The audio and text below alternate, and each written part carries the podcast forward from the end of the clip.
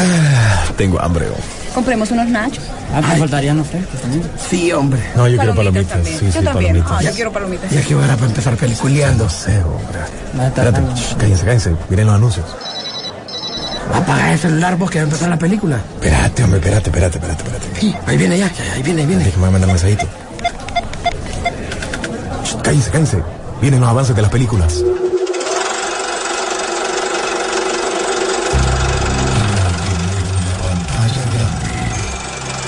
Rock and Pop Interactivo presenta.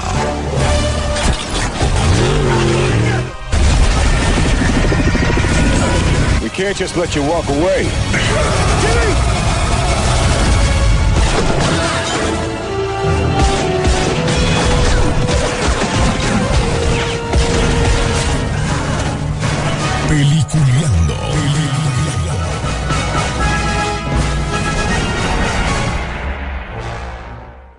Programa es presentado por Cinemark.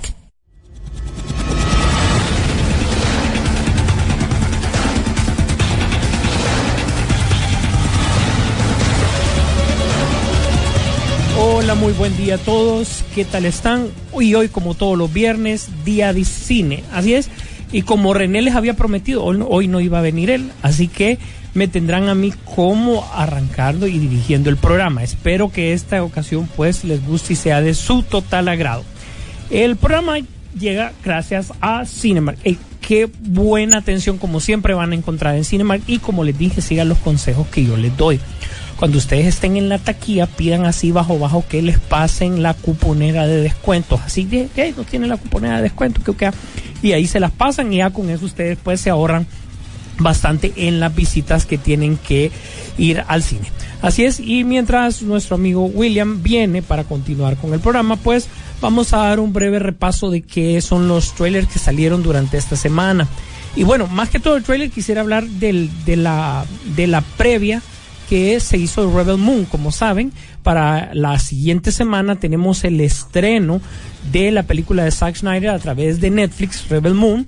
Y eso ha traído pues, grandes consecuencias. Nuestra amiga Liz Wonder, con la que hemos colaborado a través de las redes sociales, que es una cosplayer eh, internacional, ustedes pueden chequearlo en el, en el Instagram de Peliculeando. Ahí van a poder la ver las fotos que ella tuvo, pues hizo un cosplay para la película y ahí pues tuvo la oportunidad de conocer a Zack Snyder en Miami que andaba con la promoción previa de la película y pues la expectativa que se tiene al, al respecto. Entonces vamos a ver. Y ah, de un solo eh, pegamos la noticia con el tema de que eh, se había circulado durante estos días de que posiblemente Zack Snyder quería continuar con este universo de DC, el universo que ya sabemos que estamos a una semana de que concluya totalmente. Ya con el estreno de Aquaman 2, El Rey do Perdido, ya eh, sabemos que después del, del universo de DC, el, el Extended Universe que planteó DC con el inicio del Hombre de Acero el 13 de julio del 2013, pues ya, eh, 2012, ya eh, llega totalmente a su fin. Entonces, eh, Zack Snyder, como sabemos, está haciendo un muy, pero muy, muy buen trabajo con todo el tema de, las producciones de Netflix. Lo pudimos ver el año pasado con la eh, expectativa de la secuela de el, el- el- Amanecer de los Muertos. También tuvo su propia película. También y eh, todavía pudo hacer un spin-off sobre los ladrones que se utilizaron para eh, robar la bóveda de, esta misma película en consecuente. Eh, parece que Zack Snyder estaba diciendo de que si Netflix podía conseguir los derechos de la Liga de la Justicia, él podía, desde luego, completar su trabajo. Pero analicemos esto con calma. Tomemos en cuenta lo siguiente. En primer lugar, resulta de que eh, los derechos serían sobre muchos personajes, porque recuerden que él no solo optaba por los seis personajes, sino que también estaba metiendo a más héroes, estaba metiendo más personajes secundarios y tenía que conseguirse los derechos para, para eso. Y recuerden que son nada más derechos de explotación. Y desde luego que eh, DC, en consecuencia Warner, iba también desde luego a querer parte de las reproducciones. Entonces eso significaba que le pudiese dejar poca ganancia a Netflix sobre una producción que se esté echando encima. Sin embargo, muchos expertos aseguran que es más bien es el momento adecuado para eso. ¿verdad? Porque está el caso de que el, pues ya sabemos que Warner necesita bastante dinero con eso. Eh, eh, ahorita más bien está vendiendo la, eh, lo- los derechos de, de, de explotación. Ya sabemos que Batman, la serie animada, está en Netflix porque se plantea la continuación del- de, esta serie animada a través de, de- de otra serie como tal y pues obviamente se tenían que tener los derechos para poder hacerlo pues y, y por ahí ustedes pueden ver en la plataforma entonces como ven este es un efecto combinado por otro lado, aparentemente Amazon venía con ofertas para ciertos eh, eh, productos. De hecho, se hablaba durante un tiempo que a este punto nosotros ya deberíamos de, haber visto Green Lantern Corps y ni siquiera está en preproducción. No hay nada para eso. Ese proyecto básicamente ya murió. Entonces, básicamente ahí no hay nada más por hacer y decir. Este es un universo pues que desgraciadamente, a pesar de que había arrancado con otra visión de parte de Zack Snyder, totalmente diferente a lo que estaba planteando Marvel en su momento, pues deja para muchos un mal sabor de boca de todo lo que pasó. Recordemos que a pesar de que Shazam, a pesar de que mm, películas tales como, mm, no sé, el mismo Flash y todo, el mismo Blue Beetle, no han sido malas películas. Sin embargo, la aceptación de la gente al respecto, pues, ha sido de, de un, de, de- de no querer verlas, de no querer apoyarlas bajo ninguna circunstancia. Y aprovechamos para darle la bienvenida a nuestro amigo William de la Vega. ¿Qué tal? Buenos días, ¿cómo estás? Sí, Su. Bien, ¿y vos? ¿Qué Ya listos para hablar de cine nuevamente, ¿verdad? Y qué bueno que aquí tenemos una nueva oportunidad de hablar de lo mismo. eh, que adelantaste algo. ¿O Es no? correcto, hablamos sobre Liz Wonder, que tuvo la oportunidad de conocer a Ah, Zack Snyder, sí, qué bueno que te acordaste, sí, Pues sí. exacto. En Vamos el- a ver en- si en- tenemos la oportunidad de, de, de entrevistarla. ¿no? de entrevistar a, a Liz Wonder, quien no, quienes no la conocen, no sé si contaste eso. Sí, sí, que Es- colaboradora de, de- Sí. con, con Pichingueros y ahí pueden ver sus fotos en las redes sociales. Incluso nosotros hicimos una entrevista con ella durante la pandemia, imagínate ya días, porque en aquel entonces estaba embarazada de su primera hija, y ahora Ah, ya tiene, ya tiene tiene, dos. hipotes, ya más bien. Entonces, para que lo, lo revisen, ella es una cosplayer eh, cubana.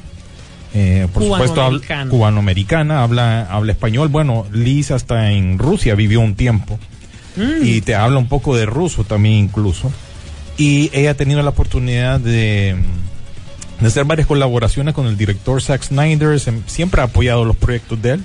Y bueno, sigan sus redes sociales para que miren cómo fue la alfombra roja de Rebel Moon y lo, todo lo que involucra eso, ¿verdad? Eso es algo bien importante porque ella sobre todo está representando a lo que es la, la comunidad latina allá en, en Hollywood y se le ha dado otras oportunidades, incluso el fotógrafo, digámosle, oficial de, de DC o de Warner Brothers, Clay Anos, también ha hecho ella un par de cosas con, con, con este fotógrafo. Y por supuesto con Zack Snyder, ella junto con él, no sé si están enterados, pero él realmente que él popularizó lo que es una red social que se llama Vero Donde básicamente es como, como Instagram, pero es donde él realmente pone la mayoría de su contenido como, digámosle, exclusivo. Y entonces la relación de ellos dos viene por ahí porque ella siendo influencer, digámosle, entre comillas, ese es el término que se usa hoy en día, ¿verdad? Para todas estas cosas. Ella entonces ha participado bastante en proyectos junto con Zack Snyder porque él está presente en cuanto a esa red social. Bueno, entonces eh, pasamos a los estrenos de la semana gracias a nuestros amigos de Cinemark. Recuerden que esta semana pues estrena Radical, que se tra- es una es la película de Eugenio Derbez. No sé si has tenido vos el chance de verla.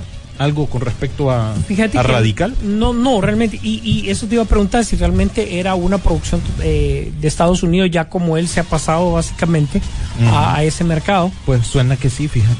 Porque ahí se mira el logo de VIX y tengo entendido que VIX es de Televisa, de Univisión y por ahí va la cosa, ¿no? Es un, digámosle, una colaboración junto con sus otros eh, proyectos, ¿verdad? Televisa y Univisión. México y Estados Unidos, Si te básicamente. fijas, y, y vale la pena mencionar, eh, Corazón Films, eh, eh, Canal Más, se han metido, son productoras españolas que se han metido fuerte al mercado extranjero, específicamente el mercado latinoamericano y Estados Unidos. Si vos te fijas, vaya, te- aquella película que vimos de la semana pasada con, con este tipo, Kickman, Kickman, Kinnaman, Joe Ajá, Kinnaman. ajá, eh, era de Corazón Films, que realmente entonces sí le ha metido interés a, meterse a otros mercados. Recordad que ahora tanta productora que está rechazando proyectos, otros aprovechan y se le meten por ahí. Sí, exacto. Entonces ahí tenés esa opción para este fin de semana radical, ¿verdad? No les extrañe que esto de alguna manera u otra pues se refleje ya sea en algún tipo de premio, aunque tenemos que hablar de los Globos de Oro más adelante, ¿verdad? Es y de todo lo que aconteció el lunes con respecto a esas nominaciones. De ahí tenemos muchacho. no me sé la no me sé la canción, pero ya todo Pero el mundo sabe, oíme, ¿verdad? de qué le trata. han dado fuerte que hasta el CNN, como digo yo, porque no es CNN, lleva la ñ ahí, CNN ha tratado de sacar también su propio documental al respecto y lo estrena al mismo tiempo, pues, ¿verdad? Tratando de sacarle jugo, pues, lo que hace un año, pues, vivió el mundo, ¿no? También, eh, bueno, no sé si similar o diferente, pero elijo creer que es el aniversario del campeón del mundo y se festeja, por supuesto, en la sala de Cinemark. Este es algo aparte, ¿no? Entonces tenés dos opciones si querés revivir. Ya hace un año que eh, Argentina se hizo campeón en Qatar en cuanto a fútbol y ya, bueno, tenés estas dos opciones para que puedan ir a ver. También tenés lo que es prisionera y también la preventa y el preestreno de Patos, ¿verdad? Que ya esta es la nueva producción de Illumination Animation, ¿no? Que ellos son los creadores de Minions, Super Mario Brothers, la película. Te y- voy a decir, no quiero ser escéptico, pero realmente le están apostando Illumination a este tema, pues. La- No me lo hubiese imaginado yo, pero ellos creen que hay una buena oportunidad con este, con esta franquicia, ¿verdad? Te lo digo porque eh, sabemos que es un público totalmente para niños, pero Illumination ha estado tanto a un punto de que reco- recordar que no son proyectos al azar los que escoge, sino que son bien seleccionados, porque recordar que ahora, o sea, ni estar eran Patos 1, ya viene Patos 2, ¿verdad? Sí, no te extraña, ¿verdad? Que Patos ahí- 2, el 2 se hace con un patito. Eh, a propósito, que ah, no, ahí está el patito de la rock and pop. Y también eh, les recuerdo que en esta película hay un corto animado de Minions, ¿verdad? Precisamente, creo que se llama eh, Moon en inglés. eh, Lunático, creo que le habrán puesto en español, ¿verdad? Tiene que ver con el, el villano de la primera película, ¿no? El que quedó atrapado en la luna. Y por supuesto, también no se les olvide ir a ver Wonka también. Nosotros no tenemos cifras esta semana para ustedes en cuanto al estreno de Wonka porque hasta hoy, bueno, estrenó- ayer precisamente, se estrenó en Estados se estrenó Unidos. en Estados Unidos. Pero Aquí sin en embargo, Latinoamérica estrenó antes. te comento que el mercado internacional reaccionó con unos nada despreciables 47 millones. Está de respondiendo, dólares. ¿no? Ya vamos a hablar de, de- del resto de la taquilla. Y bueno, solo les quería mencionar que puedes adquirir tu combo Wonka desde ya en un Cinemark, que eso te incluye un popcorn grande, dos bebidas grandes, un nacho, un chocolate y por supuesto un póster coleccionable de la película Wonka. Recuerden que también el chocolate es marca Wonka, así que van completos y bueno, eh, ya están armados para lo que es eso. Así que pendientes siempre de lo que tienen cartelera nuestros amigos de Cinemark y por supuesto visiten lo que es cinemarksea.com para que puedan ver todos los horarios y todas las eh, diferentes eh, tandas que hay con respecto a todas estas producciones que les acabamos de mencionar. yo que ustedes compran el de Aquaman ya. Ya, ya, compran- nos estamos preparando, ya, ¿verdad? ya Nos estamos preparando. Aunque sea comiendo churritos, ¿verdad? Pero nos estamos preparando porque ahí vienen los Ahí supuestos- vienen los tazos. Bueno, los tazos, ¿verdad? Esta vez les pusieron chapas. Entonces nuestros amigos de Yumis, por supuesto, y ahí ya los tienen bien armados ustedes para que vayan completando esa colección que tengo entendido que son más de 100, creo yo, tazos en, en esta colección de Aquaman y el Mundo Qué Perdido. te vas a tener que meter. para- 20 de diciembre. Solo en cine, ¿verdad? Ajá, Pero solo bueno. nosotros en cines. Vaya, pues eh, hablemos entonces de la taquilla, si sube, entonces, que vos decís que no hay nada de que despreciar con respecto a lo que pasó con, con el Wonka. estreno. Ajá, Muchos con dirán, pucha, ¿por qué, no, ¿por qué no más de 100 millones y todo eso? Recordemos que un mercado eh, internacional limitado, ¿verdad? Si bien diciembre es algo fuerte, todavía Estados Unidos no, rea- no ha reaccionado eh, en- mediáticamente a Wonka. Con esto me refiero a que el público todavía no está hablando, hey, como que habrá que qué dirán, qué, qué, cómo es la película, sino que prácticamente es solo con lo poco que el mercado internacional ha caído con eso, pues. Entonces, ¿qué sucede? Cuando no hay buy en Estados Unidos, todavía el otro mercado no está funcionando para algo que sabemos que es un riesgo. Con todo y todo, William, esto es un musical del que estamos hablando, pues, ¿verdad? Que si bien tiene buenas películas predecesoras, no deja de ser todavía un riesgo para la franquicia. Sin embargo, eh, no, no le extrañen. Imagínate que prácticamente la está poniendo con una semana de diferencia, porque al fin y al cabo es de Warner, ¿no? Sí, Una- yo, semana de yo lo que aquí estoy viendo, ya que mencionaste Warner, nuestros amigos de Warner, piqueamos el logo de Warner y todo, ¿verdad? A los patos Lucas.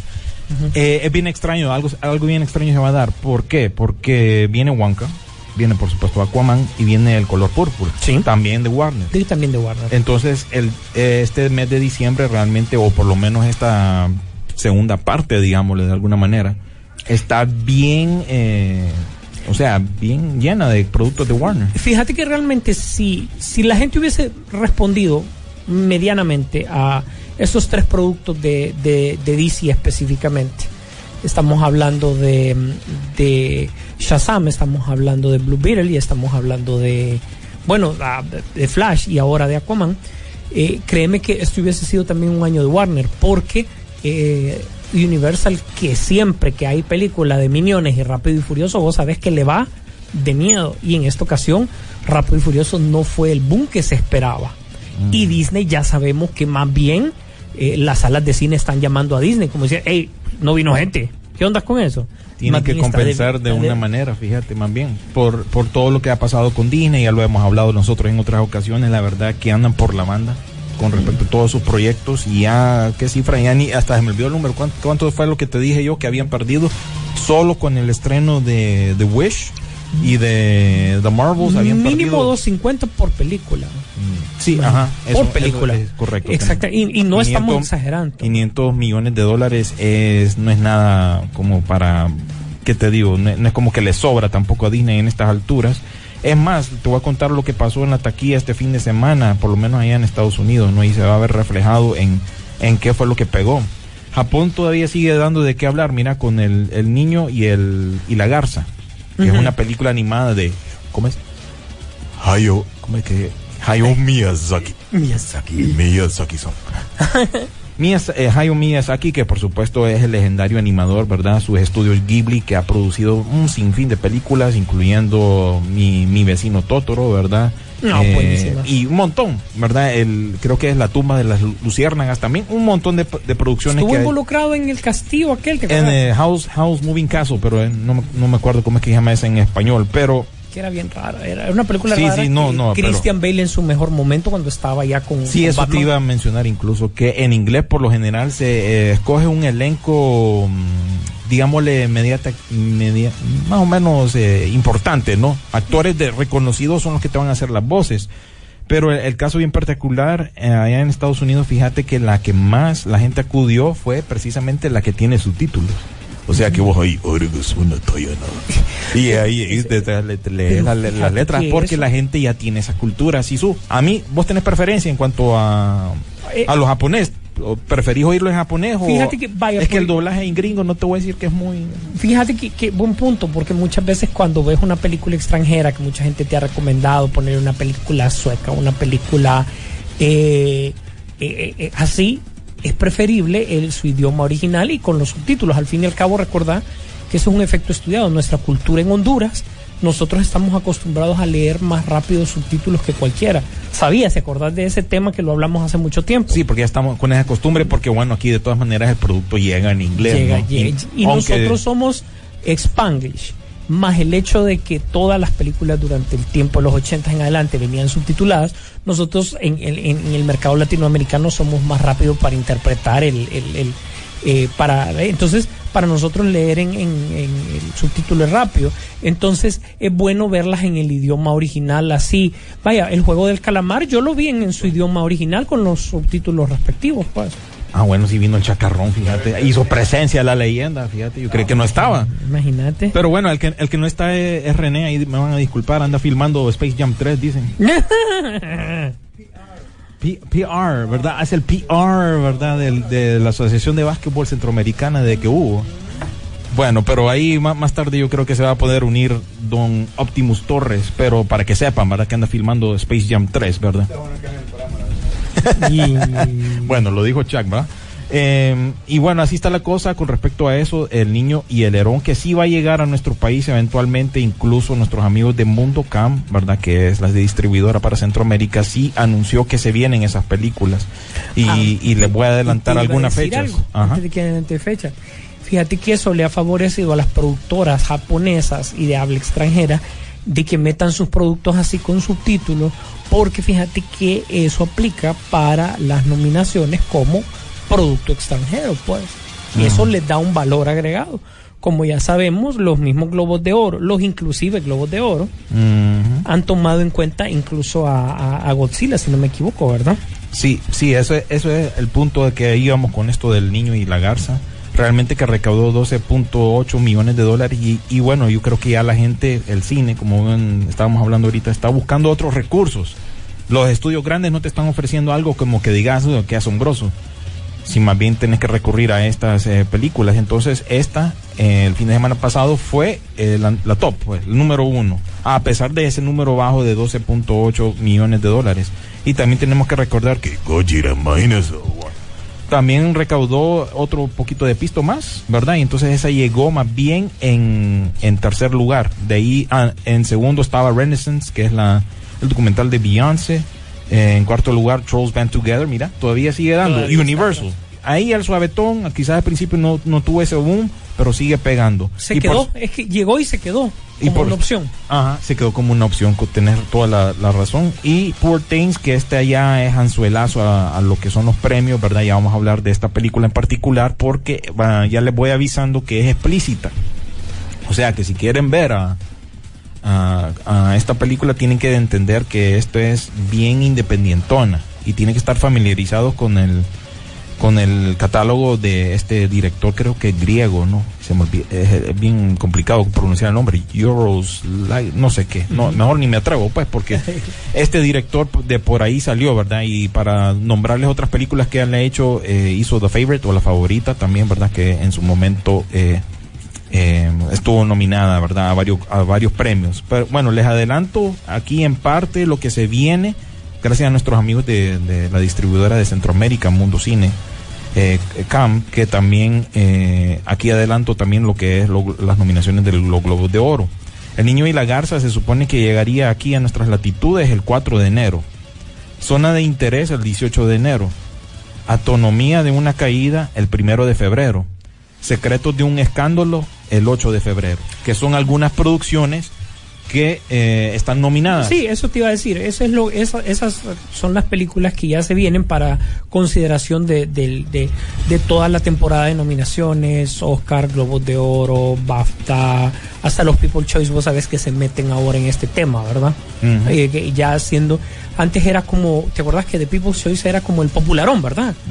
Como los American Music Awards, que era como el calentar para, para Gramito, ahora ya se han metido de, de de, hecho, de lleno, ¿verdad? de lleno. Y bueno, ya vamos a hablar de esto de los premios porque está bien un poco raro. Y también les comparto que Hojas de Otoño, que es una película finlandesa y está disponible en nuestro país. Y para más información acudan a nuestros amigos de Tercer Cine que les van a saber guiar eh, con respecto a Tanda, que creo que solo este fin de semana está disponible. Así que esa película finlandesa que fue nominada, pues está ahí para, eh, para que ustedes la puedan ir a ver, pues. Mire, para que vea que no solo de pichingo, te agradecemos, William, el, el momento que nos has dado de cultura, ¿verdad? Sí, verdad que es raro, verdad que siempre nos toca hablar del cine comercial, pero sí se viene cine, digámosle independientón, extranjero. Hay esas opciones en este país, pero hay que buscarlas, pues. Fíjate que el, el- estaba leyendo un, ya para terminar esta sección, fíjate que estaba leyendo un, un ah, sería un, como, como un artículo, ¿no? Donde decían que, ¿qué pasa con las productoras? Digamos, tenés la opción de 100 millones de dólares, ¿verdad? Tu presupuesto para una producción, para una película. Eh, mejor llamada hasta miniserie, porque en cinco capítulos puedes sacarla, ¿verdad? Entonces, que Netflix lo que había estado probando es temas experimentales como, hey, voy a agarrar estos 100 millones, eh, lo divido, doy 50 millones para una película como, no te decían específicamente, pero mira, como la de Julia Roberts y, y Ethan Hunt, que sale Marshall Ali. Te da otros 25 para que Jennifer Garner haga lo suyo con su temporada navideña y te ponen otros 25 para un documental. Dicen que el número de vistas para ellos es mayor que el hecho de ponerle a una película de los eh, 100 millones. Pero que si no tuviesen esas producciones de 100 millones como la de Zack Snyder, que pega 120, 150 o más, este, también la plataforma no sería atractiva. Muchas veces vos las tenés solo como por, por, por, por escaparate, ¿me entendés? Que no son las que te generan más vista, pero es la que te generan el gancho para que vos te vayas a la plataforma. Y ahora, con esto de que los estudios definitivamente y señalan, ha sido un, o sea, un rotundo fracaso que los estudios se hayan encargado de sus propios servicios de streaming. Lo anuncian como un fracaso total, Sí. ¿verdad? Porque realmente no entienden por qué eh, en el caso de, de- de Warner que se ha fusionado, que se ha vendido, eso ya saben de qué va a pasar. O sea, hay gente, hay finan- financieros que entienden bien este problema, saben lo que va a pasar y aún así dejan que pase. Porque lo que vale es el catálogo y quienes pueden explotar los catálogos son servicios que ya han estado ahí o que ofrecen otro tipo de variedad y te dicen que desde luego este debería de ser un tema que lo debería de manejar Netflix, que lo debería de manejar Amazon Prime y de repente un tercer servicio, pero que no esté casado directamente con, una, con un estudio. Tiene mucha razón ahí en cuanto a todo eso, lo que ha estado pasando con los estudios y todo esto.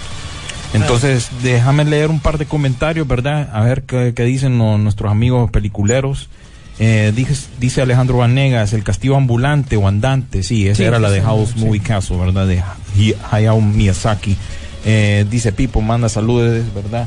Eh, hola mi gente, dice. Y también aquí un Oni dice, hey peliculeros, ayer fui al cine, estaba como el, el estreno de una película que creeré que es hondureña, prisionera o algo así. ¿Qué ondas con esa película? ¿Vos sabés algo de- con respecto que, de esa? eh, no- nuevamente, y este es un llamado incluso para la gente de, de o sea, Peliculeando lleva 17 años con ustedes. Durante este tiempo son 3, 4 las producciones nacionales que se han acercado con nosotros para hablar y que le han dedicado tiempo. Y que nosotros le dedicamos el interés que se merecen. Pero si realmente a nosotros no nos hablan de la película, es difícil. ¿Qué pasa con el cine comercial? No crean, después de todo, o sea, eh, Disney toca la puerta, Warner aquí toca la puerta, otras distribuidoras tocan la puerta como, hey, este, échenle una mirada a tal película, con eso basta para nosotros, ¿verdad? Y poder hablar, pero muchas veces no hay un concepto y aunque uno quiera ver la película y hablar, al final no le hacen la no, no se centran como en un mercado en el que nosotros podemos decirle, hey, sí, vayan a verla, o, o, es lo que opinamos, pues al fin y al cabo, nosotros, y ustedes lo saben, los que nos escuchan, nosotros no, no inferimos en ningún momento en el hecho de que usted vaya en su decisión de ir o no ir al cine. De hecho, yo les digo, vayan a ver cine a ver todas las películas si pueden. Lo que ustedes escuchan es nuestro punto de vista.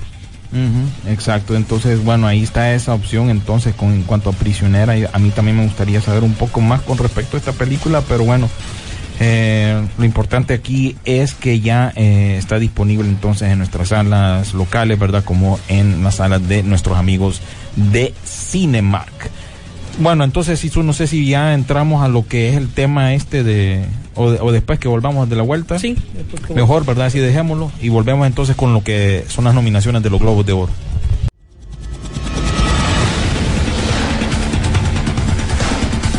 Continuamos de nuevo con el programa y después de haber leído un par de comentarios que nos han dejado pues nuestros amigos a través de la aplicación, es verdad, sí, a través de la aplicación, no sé si A través de la aplicación, mi amigo, así es. app. De la app de Emisoras Unidas, ahí pueden dejar sus comentarios. Y bueno, terminamos de leer algunos que están aquí. Diga- digamos, eh, Carlos Barahona, que siempre me pasa mandando ahí Sí, información. los reels, la y información. los reels y todo. Y él está allá, siempre nos. Siempre nos- los nos veo, siempre los veo, siempre los veo. Sí, no diga eso nada, siempre- igual, Carlos. Yo siempre los veo, quizás no te conteste siempre, pero sí lo, lo vemos. Eh, aquí sorprendido de algunas nominaciones de los Glo- Golden Globes y los Critics' Choice. Ah, sí, tenemos que hablar un poco de los Critics' Choice también. ¿Qué onda? Bueno, ya vamos a entrar en eso. Y un Oni nos dice: Hola, buenos días. ¿Qué les pareció la película Dejar el Mundo Atrás? Que esa es la que mencionaba vos de Netflix, que yo no tengo cuenta ahorita. Así que no les puedo dar yo, por lo menos, mi Está- opinión. Está rara, bo. Está fumadita. Está rara. Mm, ¿Quién es el director de esa vaina? Fíjate que vamos a ver de quién es esta. Esta no la, no la, no la, no la tenía en el mapa. Y realmente, para tener a una Yo la tenía en el mapa, pero- Y a, y a una, a un Ethan Hunt ahí. Pero fíjate que el que más incomoda en la película. Pero es la niña, ¿va? Que feicita esa niña. Sí, es incómodo. Y le hace la segunda Marshall Ali. Pero ese es el feeling de la movie, o sea, sentir la incomodidad con ellos, sobre todo cuando están tocando la puerta, llegan, el bloqueo, O sea, la parte de, lo, de los ciervos, el barco. O sea, véanla. No es que le estoy recomendando, uy, qué gran película. Pero si usted quiere ver una película rara y analizarla, véala. Mm. Véala. Bueno, mi- de- sí, hay que, hay que formar criterios. eh, a la final, el, el, ¿cómo se llama? Lo que podemos resumir nosotros de lo que hablamos semana a semana. Formen que su propio criterio y veamos a ver que entonces si pega esta onda. Vamos a los Globos de Oro entonces, vamos a tener que ir eh, solamente hablando de las categorías de películas, porque el programa se llama Peliculeando, ¿verdad? Porque si nos metemos a las series de televisión, olvídate. No, nos metemos al brunch, a la media hora de rock y Ah, el, el director. todavía nos quedamos aquí Ya, en trending y bueno, y el director no está ahí que podemos hacer lo que queramos. El director de esta película de Leave the World Behind es Ajá. Sam Ismail. Él es el de Robot. Yo Robot. Ah. Ah, eh. Bueno, hablemos de, entonces de, de los- de las nominaciones De los Globos de Homecoming, Oro. ¿te acordás? ¿De qué? De Homecoming. También de la película, de la serie de Homecoming también. Dice Roboto, Homecoming, eh, de por ahí va. Ah, de Roboto, la serie, no iRobot. sí, de, Ah, de- sí, no sé Mr. por qué mi mente fue por, por la película de Will Smith. Pero bueno, ahí queda entonces, producto más de, de nuestro amigo de Netflix. Em, vamos a mejor canción entonces de, de película nominada para los Globos de Oro. Tenés, para resaltar aquí, tenés las tres, tre- tres de Barbie. Barbie resultó ser la película con más nominaciones, pero aquí van tres, así que no sé qué tan tanto podríamos decir que es la que tiene más nominaciones La porque la de Dua Lipa. la de Du- Sí, sí. Dua Lipa, Dance the Night. I'm Just Ken y eh, What I Was Made For, que es la de Billie Eilish, junto con la con la canción de Peaches, Peaches, Peaches, Peaches, Peaches, que estuvo tanto de moda con todos los hipotes que incluso hasta la reprodujeron en algunas escuelas de Super Mario Brothers, eh, Addicted to Romance de no, no sé qué película es, ah, She Came to Me y eh, Road to Freedom de Rustin, ¿verdad? Que esta ya es una película biográfica. Ahí juzguen ustedes cuál va a ser la que va a ganar.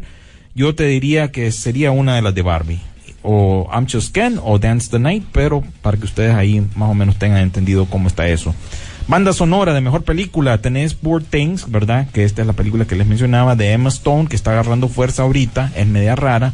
Eh, no sé si Sisu puede buscarme ahí en, en cómo es que se llama el director, porque este man ha hecho películas también, así hablando de lo que vos hablabas, media raras. La de Lobster, por ejemplo, esa, papá es bien fumada también. Tenés a Ludwig Göransson, que vos deberías estar familiarizado con este nombre. ¿Quién es Isu? Es- ah, estamos hablando de bandas sonoras. Este, el, el trabajo con el Mandaloriano, me. Correcto, señor. Y está nominado para lo que es la banda sonora de Oppenheimer. Joe Hisaihashi está nominado para, por supuesto, The Boy and the Heron o El Niño y el Hero, el ¿cómo es? El- y la Garza. No se las pronuncio en japonés porque resulta que en japonés tiene otro nombre. How Do You Live, creo yo que se llama en Japón. Mika Y, Levi. y ni digas el- el- la, la española. ¿Cuál? El niño y el ave. El niño y la garza. La garza. Y la Garza. Mika Levy para The Saludos Ariana de la Garza, que este- siempre la veo en la ley y el orden. el-.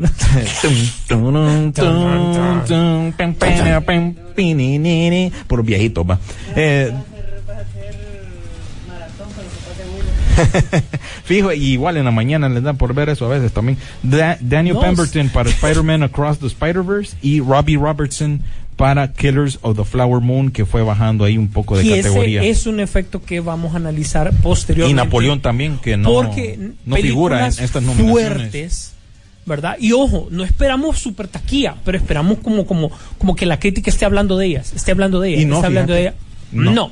salieron y como decimos, muer- vive el rey, ¿cómo? muerto el rey, vive el rey. O sea, sí, la siguiente.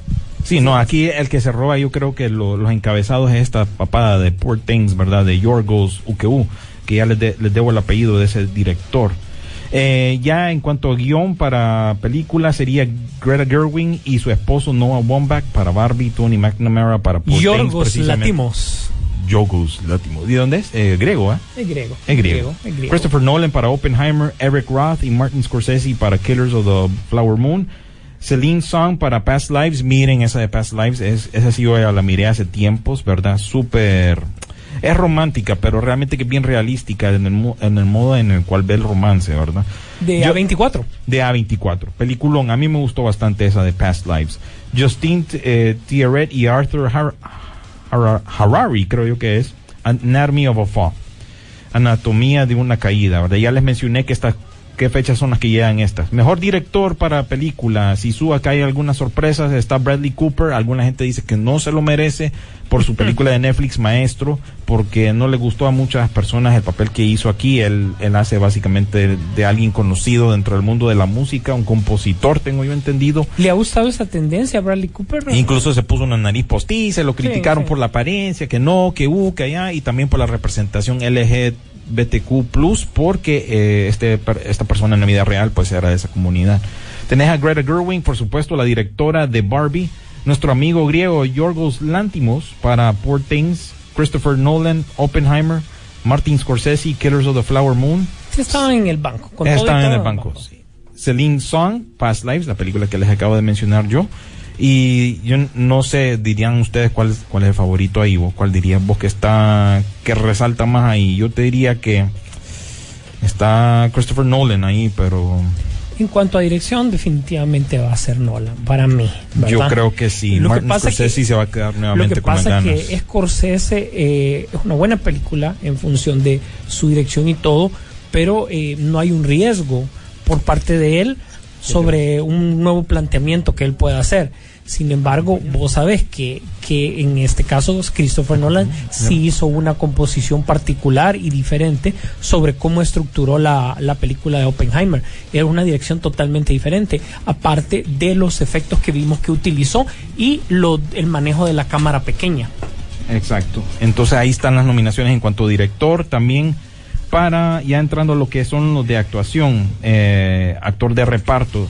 Algo bien curioso también de los Globos de Oro es que ellos dividen, ¿verdad?, entre comedia y drama. Sí, ese que es- eso te- me saca un poco de onda. A ti que es una ventaja, pero lo vuelve algo demasiado largo, pues, ¿verdad? Porque Sí. podés categorizar un poco más.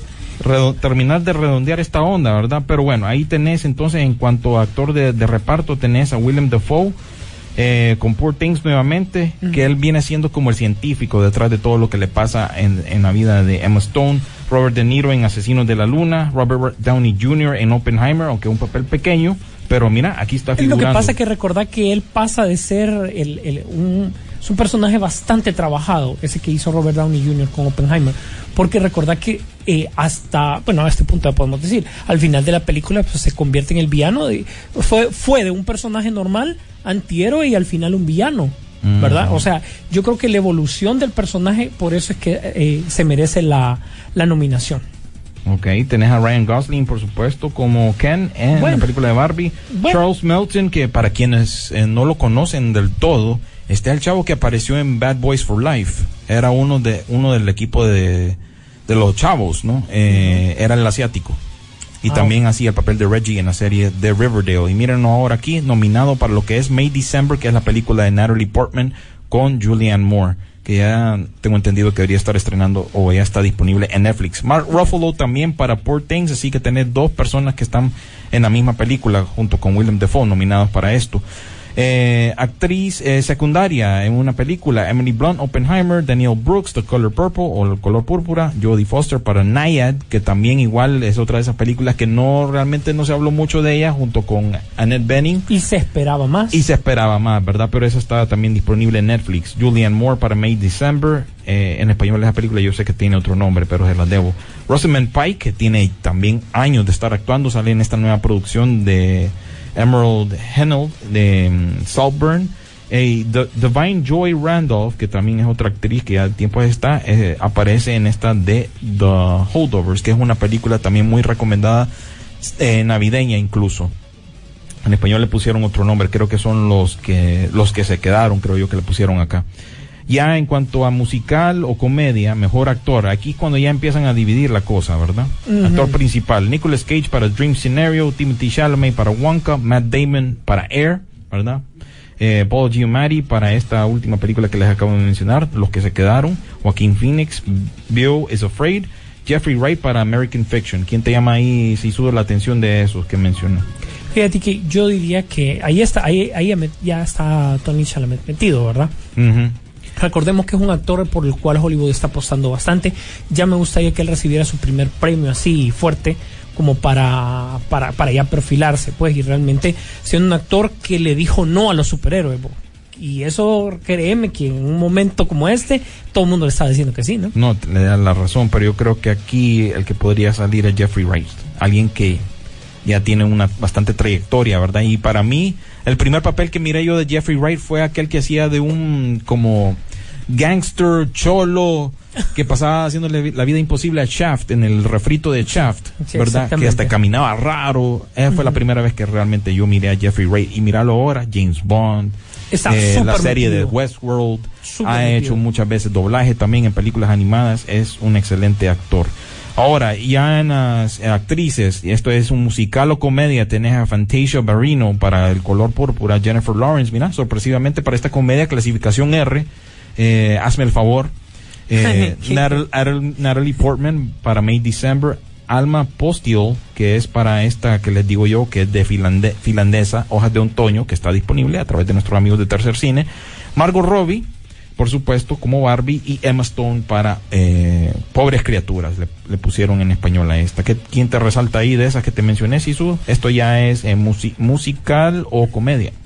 Fíjate que sería interesante, aunque yo sé que no se la van a dar a Fe- Jennifer Lawrence, sería interesante que le dieran un premio ahí, porque ella es una actriz que ya toma los riesgos necesarios después de ganar el Oscar, lo sabes, y necesariamente sale desnuda en esta película, ¿verdad? Digo innecesariamente porque tampoco es que el guion lo exigía, pero, sin embargo, no deja nada a la imaginación. no, es una actriz que, que se puede entregar se, a se cualquier- atrevió, se, atrevió, se atrevió, pues, o sea, con comedia, clasificación R, que a veces mucha gente ni daba, creo yo, mu- no y le paró mucha que bola. al final, al final la película Entretenida. eh, entretu- entretuvo. Y ojo, le quitas esa escena y sigue siendo igual de entretenida. O sea, no que esa escena no define la película. Es más, o sea, es nada más lo y, que y es lo que le gusta ver supuestamente a la generación Z, ¿no? Relaciones no platóni- eh, platónicas. relaciones platónicas. Porque realmente que el chavito no es el principal. no. Es es el man secundario. Y entre ellos, aunque se plantea una situación ahí, realmente que no, no, o sea, no se quedan juntos, pues.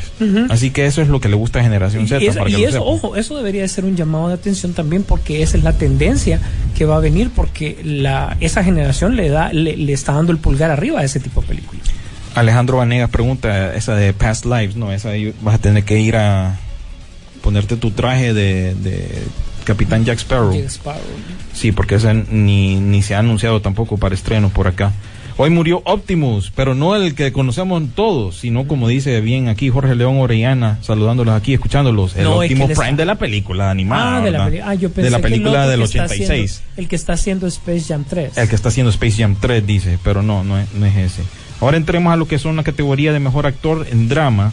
Y aquí ya entra Bradley Cooper, maestro, Leonardo DiCaprio, Asesinos de la Luna, Comen Domingo, que muchos de ustedes lo cono- conocerán por su papel en Fear the Walking Dead, eh, por su película Rustin, Barry Ke- Keegan, que más bien es irlandés, que salió en esta de como el guasón, entre comillas, en The Batman, eh, para esta de Saltburn. Cillian Murphy, eh, Oppenheimer, Andrew, Andrew Scott para All of Us Strangers. Aquellos que no conocen a Andrew Scott, eh, aparecía en la, en la serie de Sherlock, ¿verdad? Era, creo que uno de los villanos, si no me equivoco. Ah, no, perdón, en la película de Sherlock Holmes, que hacía el papel del hermano, más bien, de, de eh, ¿cómo es que se llama? Mike, Minecraft, creo yo. Pero es- bueno, el punto es que es un actor eh, inglés. Ahora en ¿Qué- cuanto a ¿Cuál? Eh, Andrew Scott. Andrew Scott. Ah, sí, era el otro hermano. Sí, ya, ya, ya. Sí, es que me confundí con la serie de, De- Benedict Cumberbatch, Sí. pero no, ahí el otro man hacía el, el otro, papel del el otro hermano. es el otro y el otro es el otro. Correcto, correcto. Eh, entonces esos son los actores. En cuanto a actrices, tenés a Annette Bening para Nayad, igual Nayad, no sé qué pasó con Nayad, igual que con Asesinos de la Luna, Lily Gladstone, Sandra Huller para An- Anatomía de una Caída, Greta Lee, que participa en esta de Past Lives, Carrie Mulligan para Maestro y Kaylee Spaney para Priscilla, ¿verdad? Que esta es, es, una, que va a película que estar- nos da curiosidad a todos ver, La de ¿verdad? Priscilla. Cómo, cómo va a funcionar. Ha estado funcionando en Estados Unidos, cero promoción y la- el boca a boca le ha funcionado. Saltemos yo creo que a las películas animadas, pues, ¿verdad? Porque recordad que después, se, como dijiste, se dividen en subcategorías más, más específicas una que la otra, ¿no? Sí, ahí, ahí, mm, solo, espérate, solo te menciono las de, la mayoría de las que les mencioné que van a estar llegando a nuestro país están en la categoría de no, eh, habla no inglesa. Así que lo que es Anatomy of a Fall, Fallen Leaves Io Capitano, Past Lives, Society of the Snow y The Zone of Interest, todas esas vienen a nuestro país, pero ya les di las fechas. Entonces me- mencionaste cuáles son las de animadas, entonces aquí hay unas sorpresas, ¿verdad? Fíjate que hay un par de sorpresas y va a estar peleado esto. Y la caída de Disney. Es que aquí es donde la cosa no me pinta. Porque mira, The Void and the Heron es lógico que se iba a meter. Si Sí. está, si, Sí si está pegando. Está pegando. Elemental, ok, de Disney, está bien que metan Elemental. Shagataka. Pero bien, Spider-Man Across the Spider-Verse, eh, recordemos que todavía nos dejó con ese sabor de boca. Ok, no fue la primera, pero estamos conscientes que, que es una que esta es una película dividida en dos partes. Pero ok, Mm. vamos. Los efectos, la manera de hacer la película, vos sabés, no, eh, no es nada, o sea, nada despreciable, es algo totalmente que se nota que les costó. Super Mario Bros. es el fenómeno del año. Digan lo que digan. O sea, Mario Bros. es el fenómeno del año. Dirán, ¿por qué? Porque agarró el libro y la receta y la siguió al pie de la letra. No se complicaron y Pero resultó ¿qui- un éxito. ¿Quiénes son los que piensan así? Los japoneses. Los japoneses. No se complican. Y mira el ejemplo también ahí del niño y la garza, perdón. Y Wesh que entra ahí. Y Susan también de- se mete. de- ah, Sus- Susan. De todo. Susan, de todo. También de Japón y Wesh ahí a puro panzazo, Porque a Disney para que no qued- quedara mal, ¿va? Oíme, ¿en qué momento Toho eh, puso su oficina en Estados Unidos? Ni nos dimos cuenta. No nos dimos ni cuenta y bueno, ellos son los que están, ellos mismos están eh, haciendo la distribución allá en Estados Unidos de, de Gojira Minus One. Así es, entonces te das cuenta de que realmente si vos lo ves así, tomando en cuenta que Spider-Man Across the Spider-Verse parte 1 tiene también este eh, influencia japonesa por muchos animadores y todo, cosa que hablamos en su momento, no al 100%, pero sí está. Eh, eh, Super Mario Bros., Susan, eh, o sea, todo esto, esta es, los japoneses tomaron primer lugar. Quien que recordar que en animación, o sea, qué tan adelantados estaban en los 80 los japoneses a las animaciones, ¿no? Y aquí este es el resultado. Otra manera de verlo es por qué demonios estás metiendo a Disney a la fuerza ahí. Bueno, para quedar bien. Y algo ya hablando de lo controversial. ¿Trolls? ¿Ah? Aquí no está Trolls. No, ni, ni de las tortugas ninja. Y alguien también mencionaba una de Netflix, creo yo, No- Nomona, creo yo, que tampoco aparece por ahí, que tenía más mérito que la misma Wish. Y el, el- el premio controversial es eh, logro cinematográfico o de taquilla. Y aquí te incluyen eh, lo- los, los sabios, recuerden que ya no son los mismos que estaban encargados antes de los Globos de Oro. Este ya es un nuevo, son nuevas personas que están a cargo de Sí, estos es- premios. Personas. Personas, sí, ¿verdad? Porque, bueno, son súper inclusives. Aquí tenés lo que es Barbie, Guardián de la Galaxia 3, John Wick 4, Misión Imposible, parte 1, Dead Reckoning, eh, Oppenheimer, Spider-Man Across the Spider-Verse, The Super Mario Brothers Movie y, por supuesto, la película de Taylor Swift. ¿Qué, qué onda con este premio? Sisu, ¿qué te parece? ¿Tiene sentido? O no, o esto está por obligación para tratar de recaudar vistas y que la gente le ponga interés a lo que son estos premios. Recordá que después de todo lo que pasó, los Globos de Oro tenían que cambiar radicalmente en función a, a- a- ponerse de, de vuelta en el mainstream. O sea, si nosotros hemos analizado la historia, sabemos que los Oscar han ido perdiendo su credibilidad, digamos, a través de los tiempos. Y eso no es un secreto tampoco, pues. La pegan, pero también a veces como que pasó, ¿verdad? Durante ese tiempo, los Globos de Oro tomaron el, primer lugar. Después de ser la, la antesala, ¿te acordás a todos los premios? Es que, ah, si los Globos de Oro, tal cosa, tal cosa. Entonces, realmente después se convirtieron en, en- en un referente fuerte. Y después, con todo lo que pasó, todo alrededor, los SAG fueron los que ahora, hoy por hoy, son los premios más. mm, digamos que tienen más peso actualmente en, en- en- en Hollywood. Eh, los Oscars van camino definitivamente a, a cambiar. Pero ¿qué pasa? Si los Globos de Oro no quiere estar en, la, en, en- en el último, entonces tenía que incluir categorías, si ya tenías categorías populares, ibas a meterlas pu- popularas, o sea, la mejor cumbia del año, ¿verdad? Así de fácil, no hay categoría de eso porque realmente para llegar a todo mundo. Entonces, ¿qué? Te está eh, viendo como cuáles fueron las películas que realmente la- se suponía que debían, y te digo se suponía porque al final recuerda que hay muchas cosas. Eh, yo te puedo decir, para mí la mejor película de acción eh, del año, o sea, John Wick cumplió al 100%. Ujú. Yo pondría en segundo lugar a Misión Imposible. Pero Misión Imposible, ¿cuántos problemas tuvo por el hecho de las, de las salas de cine? Me sorprende más bien verla incluso en esta categoría. Sí, más bien se meten ahí. en Porque una- aquí en teoría estás hablando de lo taquillero. Y no vamos a ir por la lógica, debería de ganar Barbie entonces. Pues sí, Barbie. Entonces, ¿cuál es el punto del ¿Cuál premio? es el punto? Pues, o sea, el, el, el hecho, porque yo te puedo decir que bajo circunstancias idóneas, Misión Imposible, que será mi punto, hubiese sido una de las películas más taquilleras. Pero fallaron otras cosas. El que fue el salvador del cine el año pasado, casi, casi, casi se convierte en el villano. ¿Verdad? Sí. Porque recordad que fuertes reclamos de Tom Cruise este año sobre dejarlo sin salas. Sí, yo- creo que también la programación de justo ahí cuando salía ese fenómeno de Barbenheimer. Ya dejamos entonces de último los, los premios ya principales que ya son los de película, ¿no? Y por supuesto estos papos de, de Golden Globes los separan en dos categorías, drama y musical o comedia. Para musical o comedia, mejor película está Air, American Fiction, Barbie, The Holdovers, May December y Poor Things. Aquí más bien la que no es comedia, siento yo, es May December, que es la de Julianne Moore y Natalie Portman. Porque tiene tintes así como de, de thriller, todavía no la he visto, pero esta debería estar di- disponible en Netflix. Oye, me disculpa que te interrumpa. Yellow Jackets pensé que también iba a salir bastante nominada ahí. En cuanto a series, ah, es que ese es otro relajo, no, realmente no me, no me he Solo te hago el comentario así, ¿verdad? No, no, pero fíjate que no me he fijado en cuanto a series. Y si quieren saber lo de las series, vayan a nuestra página de Sí, Facebook. ahí van a poder más. desglosar todas las nominaciones en cuanto a series de televisión. Y en cuanto a película de drama, tenés Anatomy of a Fall, Asesinos de la Luna, Maestro, Oppenheimer, Past Lives, and The Zone of, En- of Interest. Entonces, de ahí, ¿qué te resaltan de estas dos categorías? Y su, ¿cuál dirías vos, digamos yo, para comedia, musical? Wow, yo creo que te Poor Things terminaría Things. ganando Poor ahí. Things. Eh, So, en sí, por vos. encima de Barbie. Y en drama yo escogería. Bueno, la que es que es el, el momento, ¿verdad? También es muy importante entenderlo. Hasta ahorita no hemos visto pre- premiaciones, no sabemos cómo, cómo está opinando la gente. De gusto personal yo te escogería Oppenheimer, pero Claro. Es que fíjate puede, puede ser otra de estas como la que, la que salga ahí a, a reluciendo. definitivamente yo me iría por Oppenheimer. Es una película que cumplió en todo aspecto con la crítica, con la taquilla, eh, con todos los aspectos técnicos. O sea, aspectos técnicos. Esta película los tiene, ¿verdad? Eh, tema de sonido lo tiene, tema de... O sea, que, que es simplemente que mucha gente no entendió que este era un drama político y no era la explosión de una bomba. Eso es todo, ¿verdad?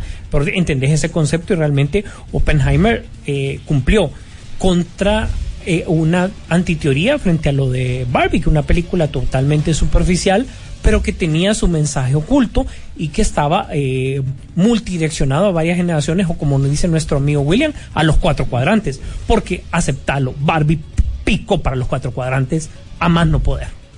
¿Cuáles son los cuatro cuadrantes? A ver, recordarle Lo que- a la gente. que- ajá, para repetir en los cuatro cuadrantes de cómo ubicas el segmento de los adultos mayores, de los chavos, de...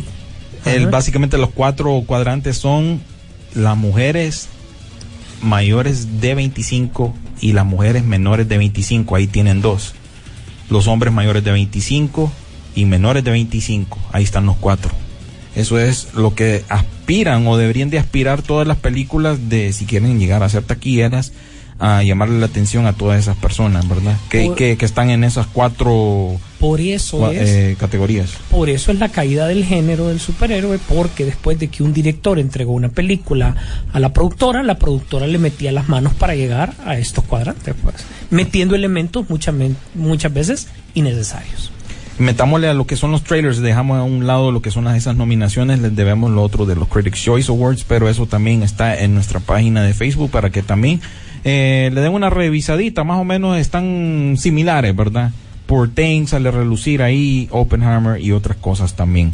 Eh, les, les iba a mencionar los trailers de la semana, Sisu, eh, salieron varios, ¿verdad? Ya te los nombro todos de un solo. If, ima- Amigo Imaginario con Ryan Reynolds, dirigida por John, John Krasinski y escrita por John Krasinski Sí, también. Y la película de La Roja y de, y de Ryan Reynolds de Navidad. Mm, no era con Will Ferrell, ¿no? Ah, con, Will- con, Ya salió el año pasado y eh, Eh. en Apple TV. eh, con razón. Es que se fue ahí. Es cierto. Spirited Away se llamaba esa. Sí, es. Hablando de La Roca, dijo, es que este man, mira, ya ve la necesidad, ¿verdad?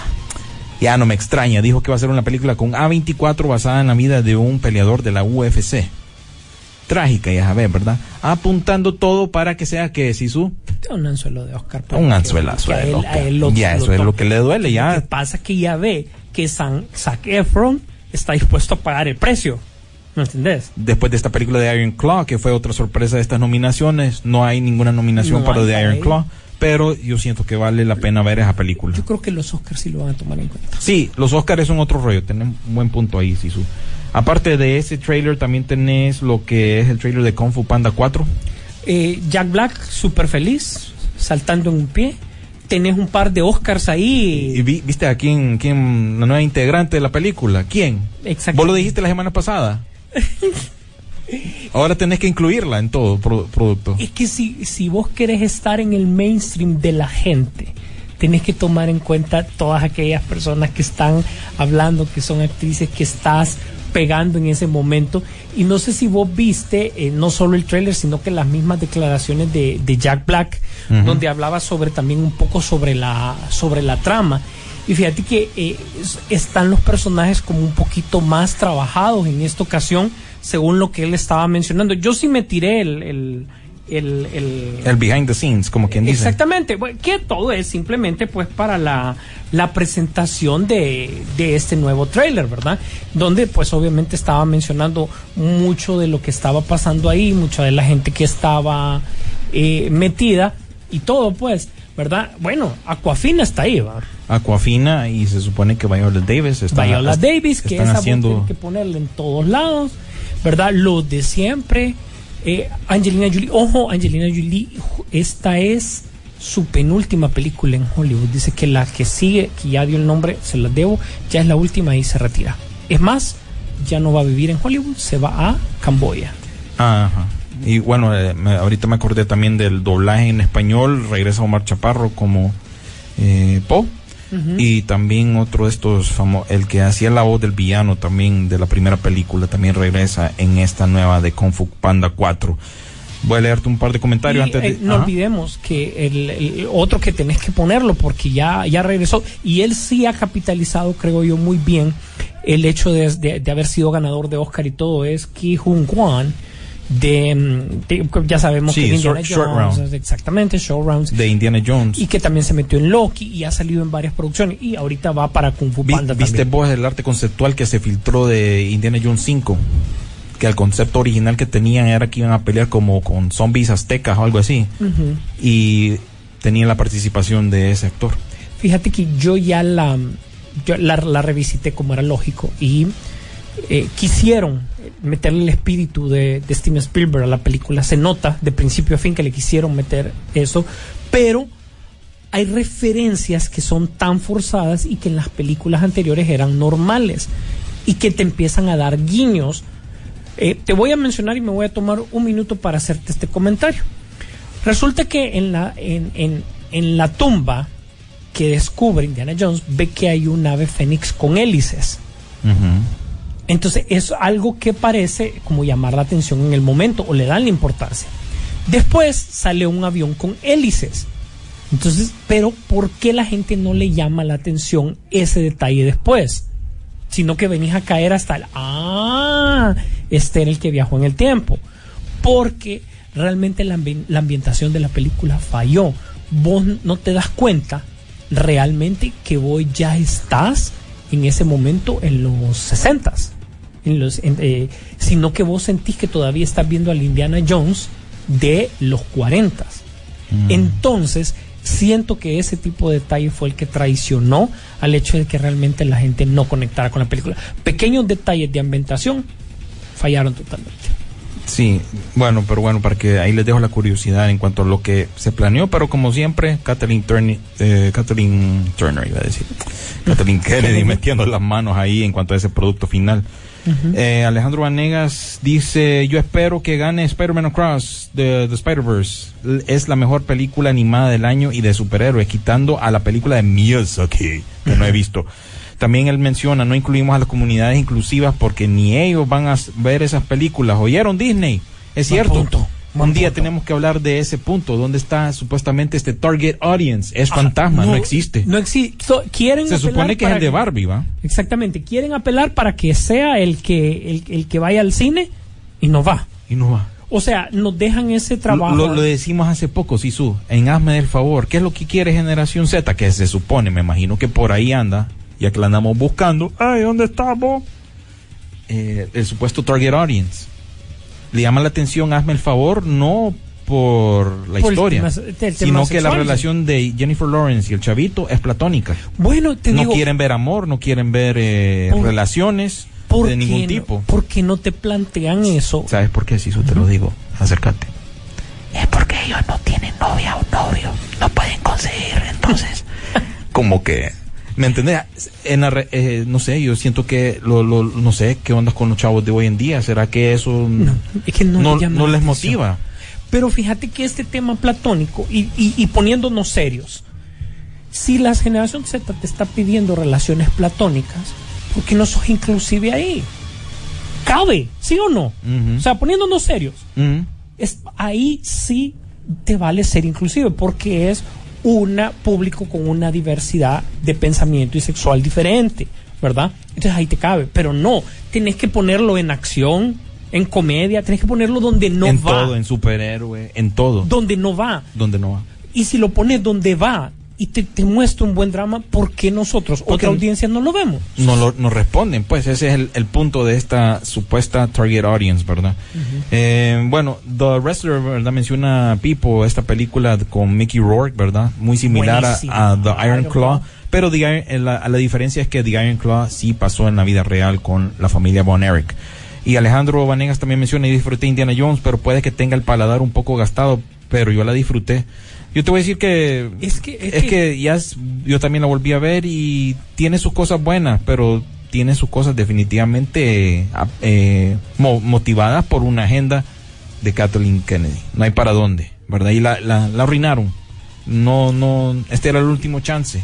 Fíjate, aparentemente, en la, en, la, en la anterior, en la calavera de cristal, no funcionaron el tema de los comunistas, entonces volvés al recurso nazi. Y yo creo que ahí es también otro tema que no se actualizaron. No se actualizaron. Bueno, y los otros trailers, sí ya para ir terminando, Alex Garland, el director, creo yo, de Annihilation. Annihilation, Me sí. está, esto me está olvidando el inglés, vos. Eh, sacó el trailer de esta de Guerra. Civil, Civil War. Decí inevitabilidad en inglés. No puedo. Bueno, ahí está, muestra un botón. Ya se- Ciudadano americano y todo. ya se le olvidó. Bit- ah, eh, ah, no, me voy a trabar. Eh, no sé si viste este de Civil War, se mira bien interesante, ¿verdad? Tomando en cuenta todo lo que ha estado pasando en Estados Unidos, la verdad que allá se ha vuelto un país dividido con la política. Y aquí creo yo que es un enfrentamiento hi- hipotético entre los red states, como se le dice, y los blue states. Y entonces eso crea como una especie de eh, guerra civil. Y incluso ahí se ve que fotógrafos o periodistas son parte del, del elenco principal o protagonistas y van a estar escapando de esta situación de lo que fuese una supuesta guerra civil en Estados Unidos en tiempos modernos. Así que esta viene, como les digo, de Alex Garland, Annihila- Annihilation, bah, no sé por qué me estoy trabando. Bueno, Y- Kristen Dunst aparece ahí. Eh, Kristen Dunst. puedes ver a. Ah, este, este men que sale en Narcos, el, el actor brasileño, ¿cómo es que llama este man? eh, Ple- Plemonos, sí, sí, Plemonos, no, no es el... El man que hace de... Bueno, este actor eh, brasileño. Ah, no, hombre, Wagner Murra. Eh, ahí Él, está, ahí está. Uy, hasta se nos cayó todo aquí, pues. ya Y. Wagner Murra, ¿viste. ¿viste chance de ver este trailer? Sí, bo. Y el, el, el tema también de sale este que sa- que, que en la serie de, de HBO, de Last of Us, aquel Nick Offerman, Ajá. el de barba. Sí, sí, barba. Ron Swanson de Parks and Recreation. Exactamente, él, él también sale y bastante interesante. A mí me, me llamó la atención y realmente es un, es un tema interesante, una guerra civil actualmente entre Estados Unidos, ¿cómo la plantearían? Ajá, y así como escuchaban en la pausa la canción de se viene la cuarta de Beverly Hills Cop bueno no le pusieron cuatro le pusieron Beverly Hills Cop Axel F no le pusieron el nombre completo algo curioso era necesaria sí la pedimos no o sea lo bueno de Eddie Murphy que se mantiene man fíjate que como dicen allá black don't crack Yo me acuerdo del sketch Ajá. que él hizo en, en Saturday Night Live, donde él fue a, a- a- donde él decía cómo, cómo es lo que es pasarse por un blanco, ¿verdad? Entonces él se, se pintó la cara de blanco, entonces entra a un bus, ¿verdad? Y cuando se sale el último del- de los negritos de color, eh, todos los blancos empiezan a hacer fiesta, ¿verdad? Y entonces él dice, ah, hacen fiesta cuando uno no está.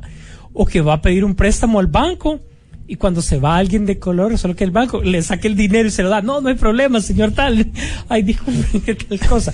Entonces, eh, bastante interesante. Yo creo que él, eh, eh, Murphy, esa es la ventaja. eh, sacó una película navideña ahorita también. Para Ya. Amazon. Pero me replanteo, vuelvo.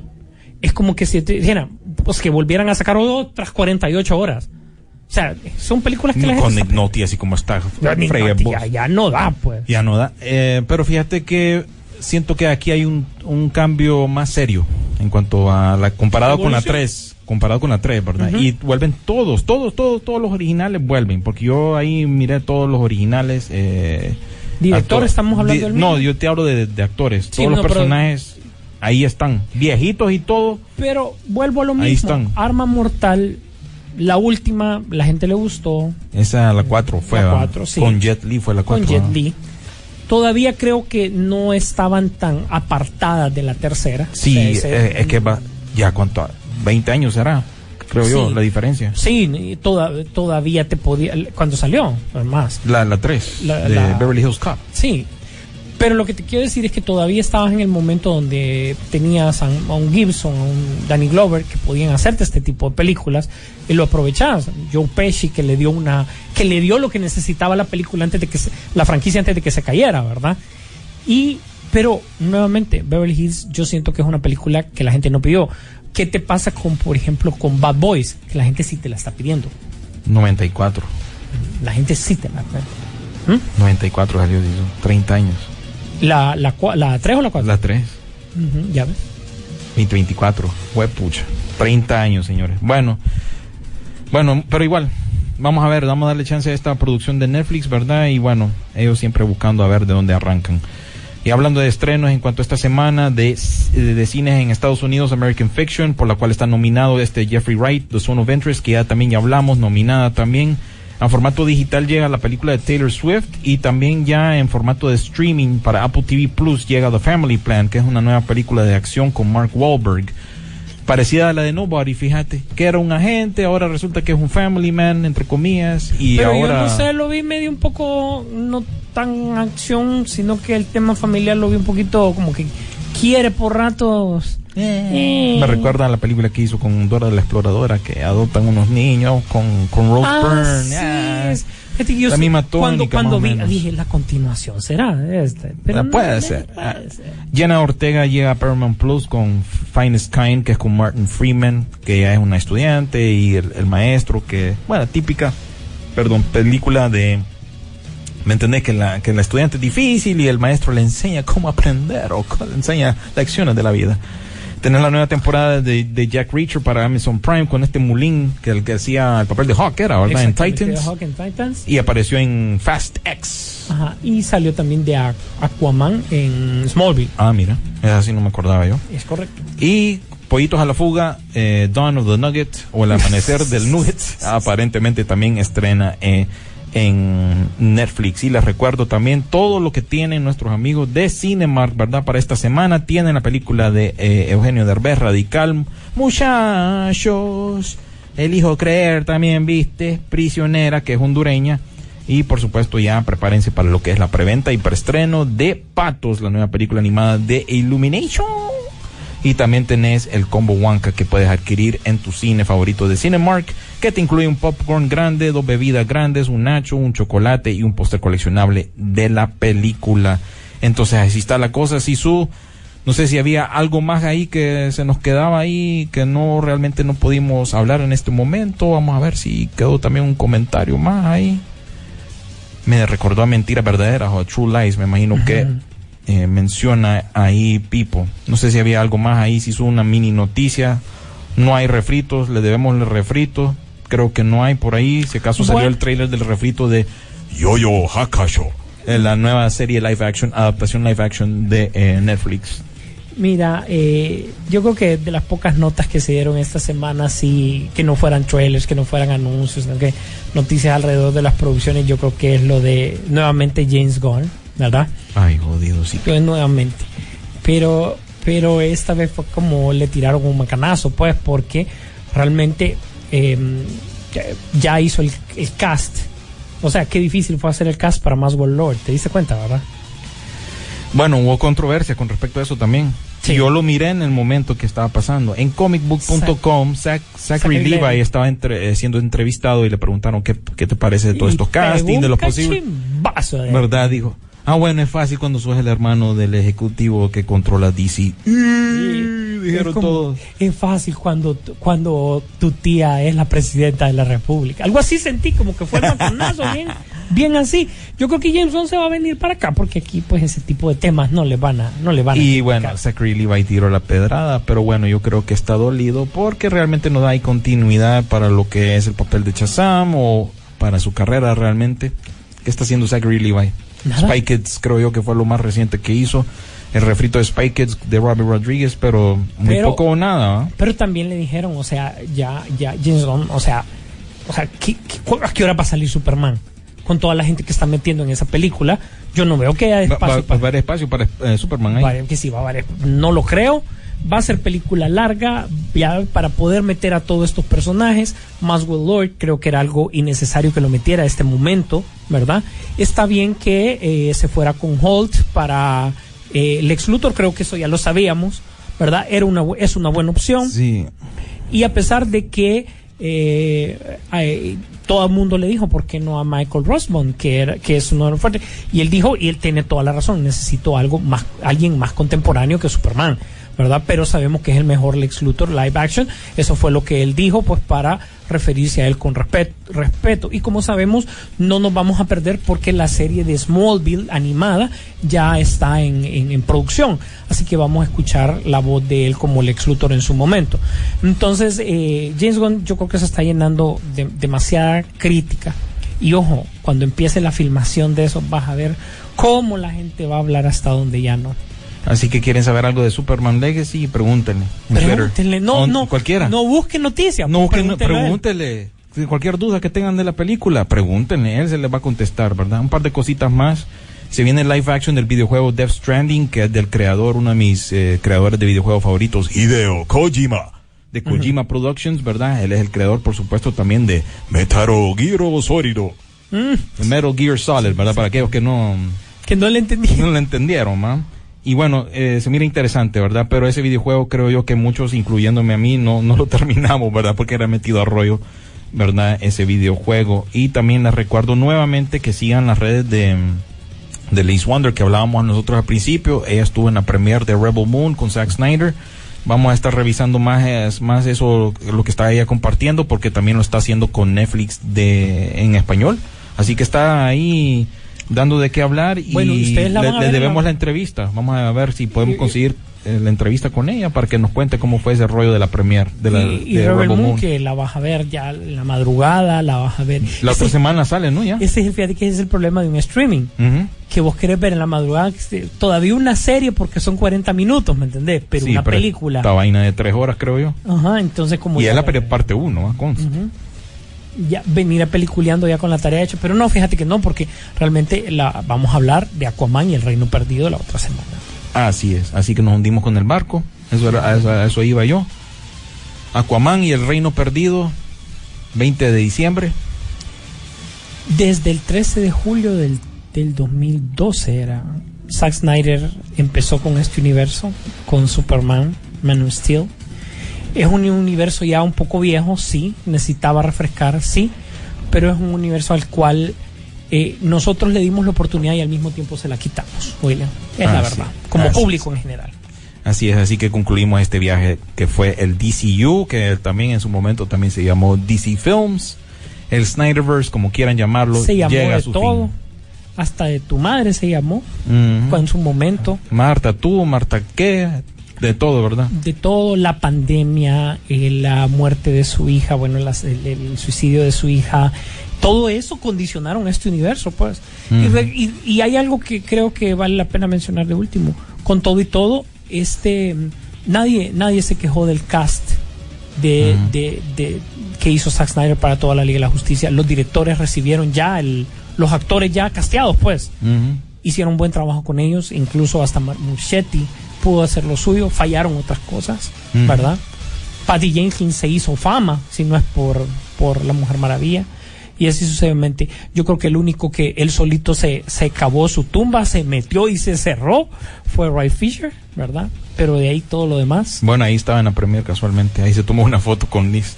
¿Quién, quién más le va a parar bolas? Zack, Zack Snyder no le va a decir no venga. No, no vengamos, pero No para que miren los pocos recursos, digámosle, poca, Pero no, pero definitivamente pocas no. cosas que tiene que andar haciendo Ray no, Fisher. No lo van a castear ya. Bueno, ah, te, te concluyo esto todo así como lo pone Alejandro Vanegas. Todo con traje y flores para este estreno, ¿verdad? Y lleven también sus bolsitas de churro, ¿verdad? Con, con chapas o tazos, como quieran van a ser. Y ahí estamos entonces, Aquaman y Reino Perdido, solo en cines, 20 de diciembre. 20 de diciembre.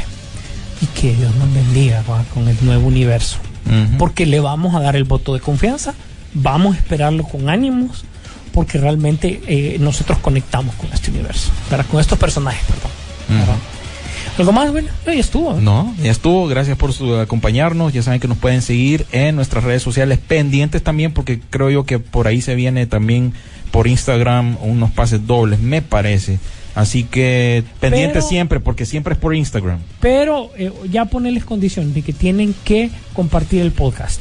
Ya es momento de que empiecen a compartir el podcast, ¿verdad? Com- compartir Dele- el podcast y pendientes, porque pegar. esa onda, si, si, se, si se viene, va a ser eh, de inmediato, ¿verdad? Esto de los pases dobles que les menciono. No les digo qué película todavía porque queda pendiente. Pero para que estén pilas, entonces síganos en nuestras redes sociales. Así es. Pronto ya, ya ahorita ya va a la, a la sala de postproducción. Ya vamos a tener el teaser de eh, Space Jam 3. ¿verdad? Ah, sí, sí, ya, ya regresó el protagonista ya de regresó el Space Jam protagonista 3. principal, ¿verdad? Volar como un águila, le va a poner. Sí, ahorita para despedirnos, quiero yo que esa es la que va a poner. El Fly like like an an eagle eagle. to the sea. Con este tema interpretado por, por los bohemios, William y Rodolfo. Gracias a todos, gracias por estar pendientes. Nos vemos en Atlantis. La pantalla grande espera por ti. Rock and Pop Interactivo presentó Peliculeando, Peliculeando en Rock and Pop Interactivo.